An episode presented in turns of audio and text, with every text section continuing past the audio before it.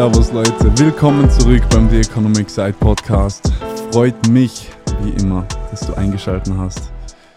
Vielen, vielen Dank fürs Einschalten und wir sind kurz vor dem Jahreswechsel. Heute ist der 30. Februar, äh, Februar genau, der 30. Dezember und morgen ist der 31. Das heißt, was ist morgen? Ihr wisst es ganz genau. Genau, es ist mein Geburtstag und Silvester natürlich auch. Äh, Spaß beiseite.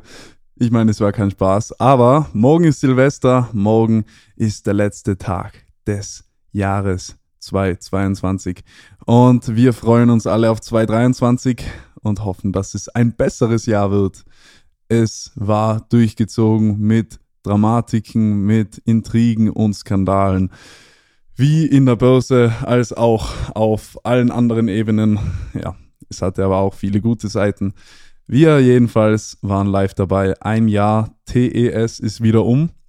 Und ich wünsche euch schon mal im Vorhinein einen guten Rutsch ins neue Jahr, weil wir uns dann morgen nicht mehr hören werden. Ich hoffe auch, dass ihr frohe Wein äh, schöne Weihnachten hattet. Auch an die Leute, die es nicht feiern. Hoffentlich hattet ihr trotzdem an diesem Tag einen schönen Abend. Konntet mit der Familie zusammensitzen oder mit euren Liebsten.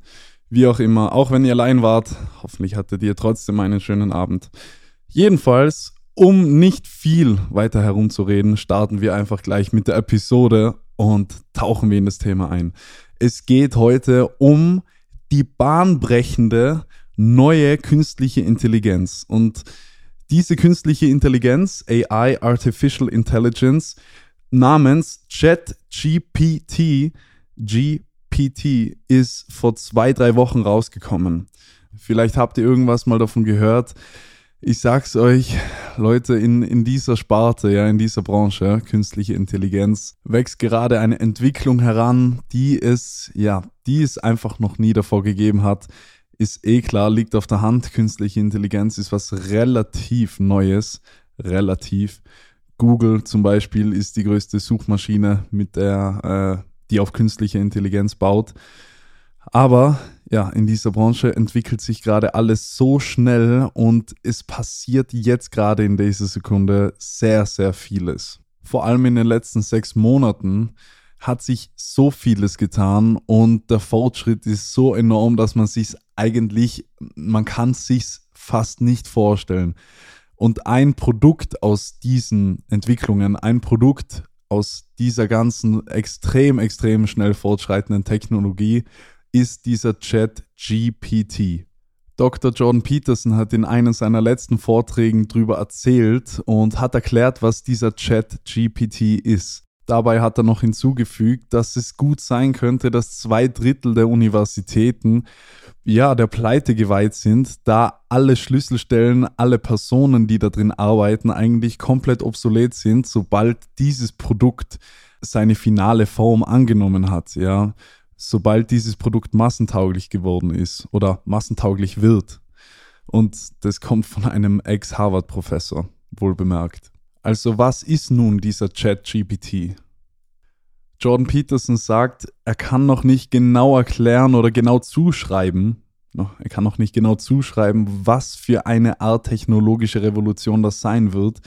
Jedenfalls ist diese künstliche Intelligenz schlauer, als wir Menschen es sind. Und, und das klingt so salopp dahergesagt, das klingt so offensichtlich, aber es ist es ist ein Riesending. Es ist ein Riesending. Und ich weiß auch nicht, weil wir haben schon mal über das Quantencomputer-Dilemma geredet.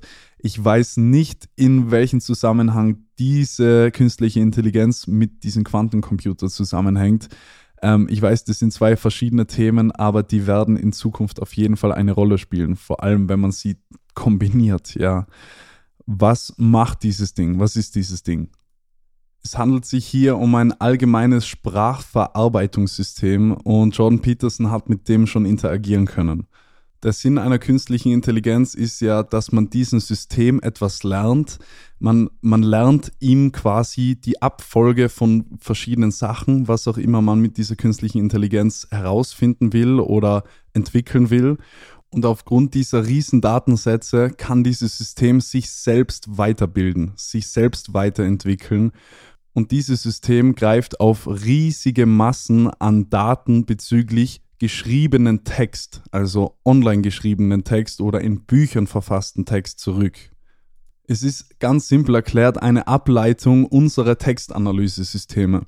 Man kann einen Computer zum Beispiel einen Text vorlesen, der wird eingescannt und aufgrund der Wortabfolge, aufgrund des Verwendens verschiedener Wörter und aufgrund der Bedeutung dieser Wörter natürlich, kann der, Com äh, kann der Computer darauf rückschließen, ob dieser Text positiv, negativ, aggressiv oder fröhliche Emotionen quasi vermittelt oder unter positiven, negativen Aspekten geschrieben worden ist. Ihr versteht, was ich meine. Jedes Wort hat bestimmte Emotionen als Hintergrund oder aufgrund ihrer Bedeutung und das in Summe kann ein Textanalyse-System quasi herausfinden. Das ist der Grundsatz, das ist der Grundsatz dieses Systems. Also diese Datenbank wird durch Text genährt diese Vorstufe dieses Endprodukts nimmt also bis jetzt nur geschriebenen Text und keine echte Weltdaten her, sozusagen.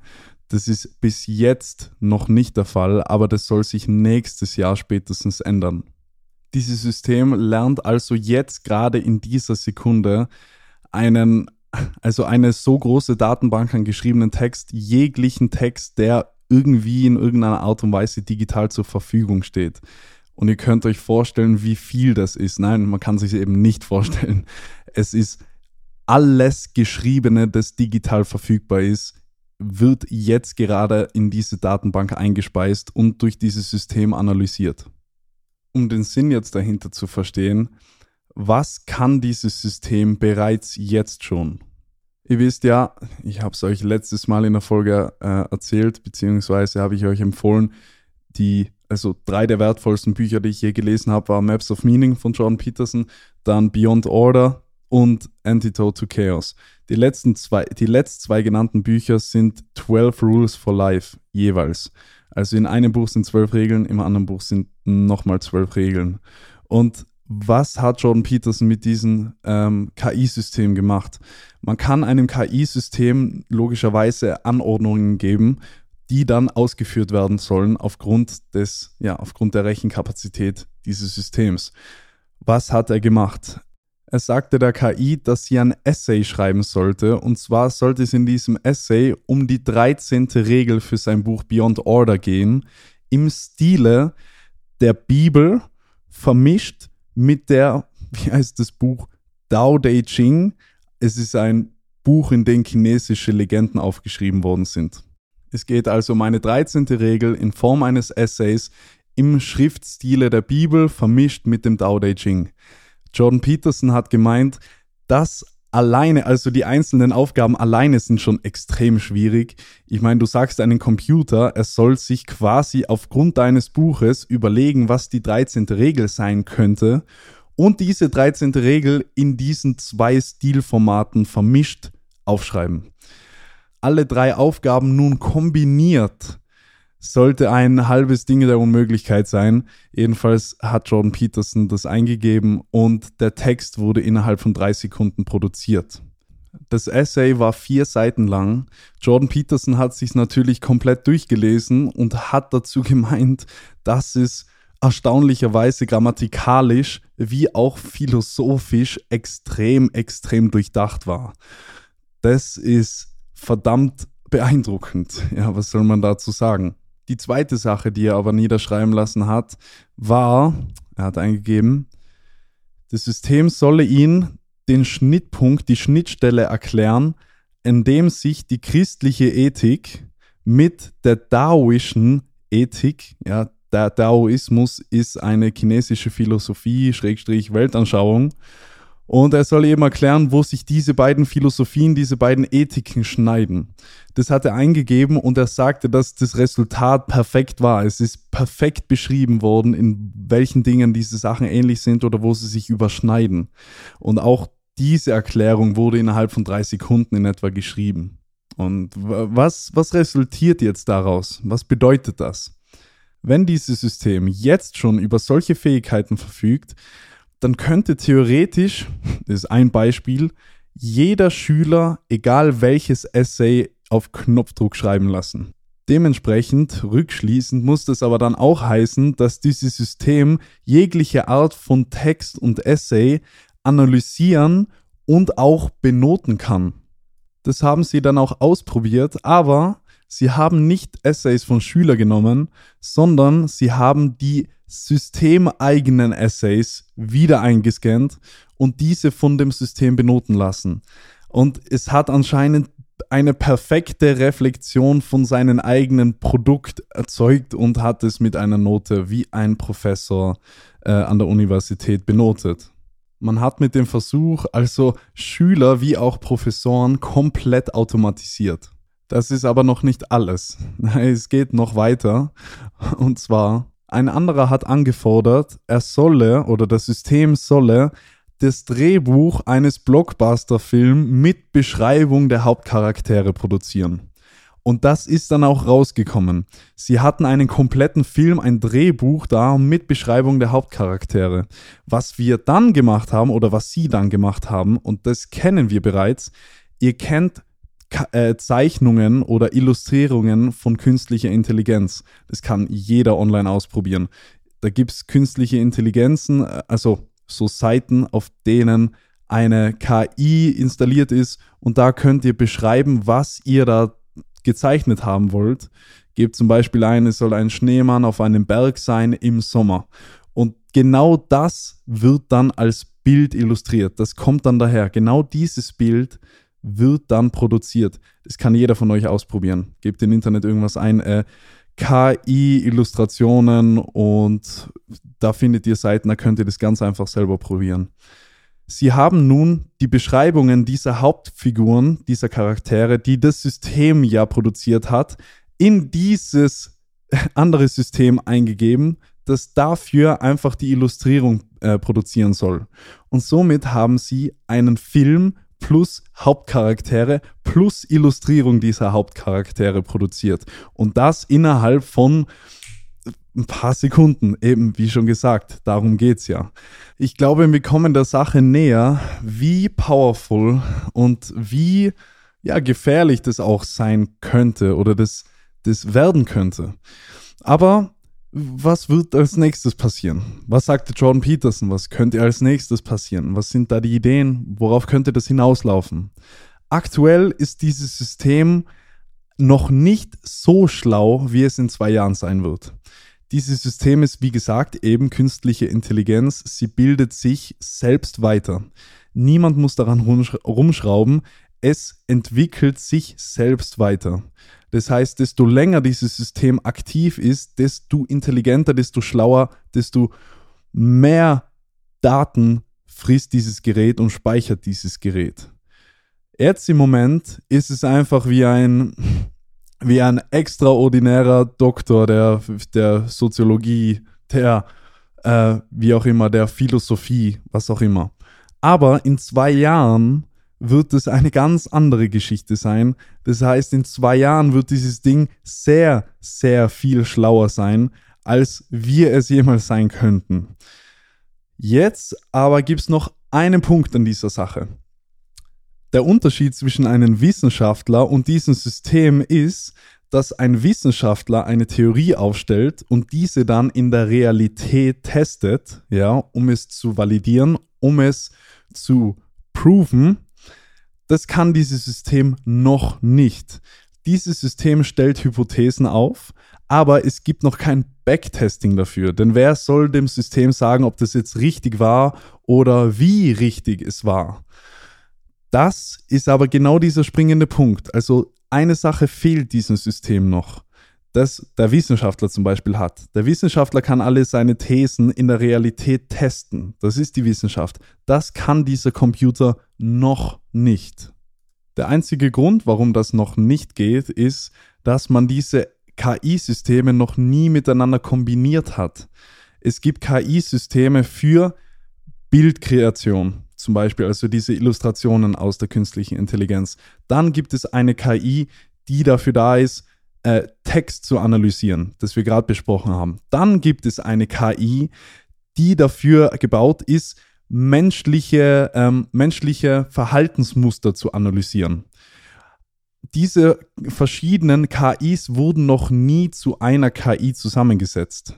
Wenn dies aber der Fall ist, dann haben wir ein System, das Hypothesen und Ideen aufstellen kann und sie selbst in der Realität durch Reflexion unserer Verhaltensmuster, durch Reflexion unserer, ja, was einfach um uns herum passiert, validieren kann, ob diese Hy Hypothesen nun richtig waren, ob sie funktionieren oder nicht.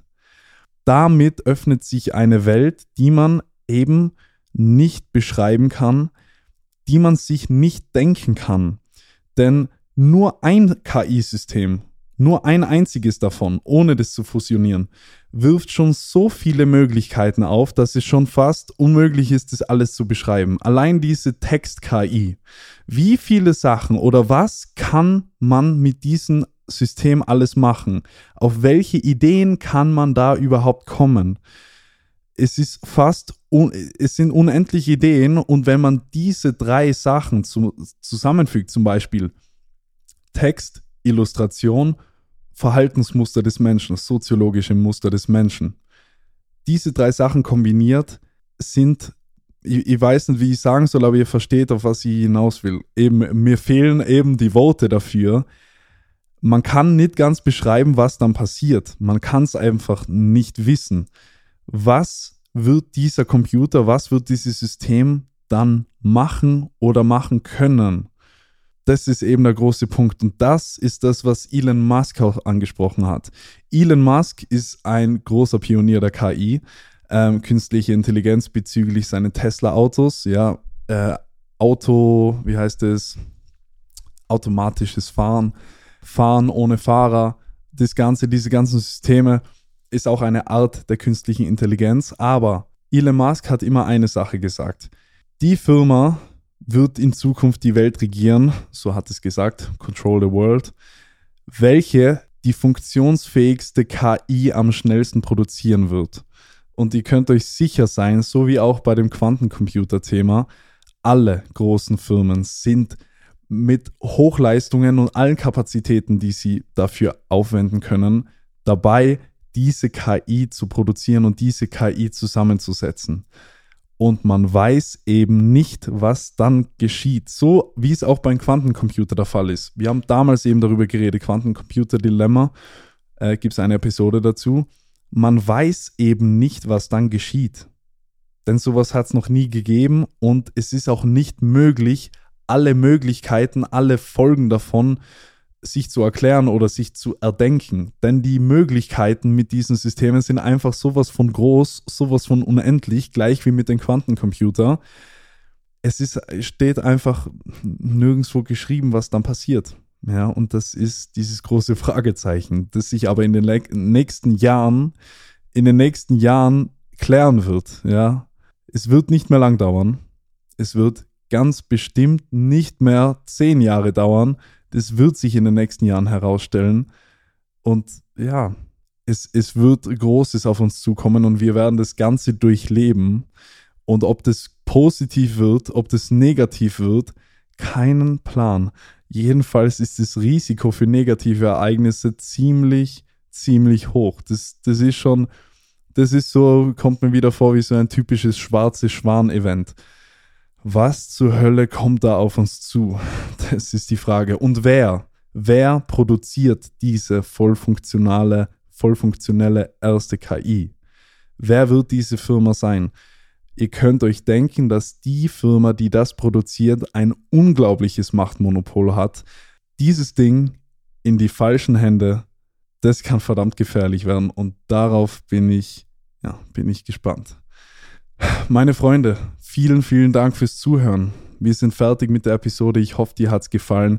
Wenn es dir gefallen hat, wenn es dich interessiert hat, würde ich mich sehr freuen, wenn du vielleicht den Podcast bewerten könntest oder die Folge jemandem empfehlen könntest.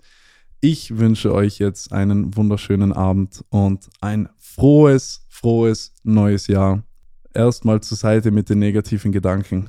Morgen ist Silvester und wir freuen uns auf das neue Jahr. Ich freue mich auf das neue Jahr. Ich hoffe ihr auch. Also, ich verabschiede mich und sage nur noch, Wissen ist Macht Doch vor allen Dingen ist Wissen Freiheit. Wir hören uns wieder in zwei Wochen. The economy.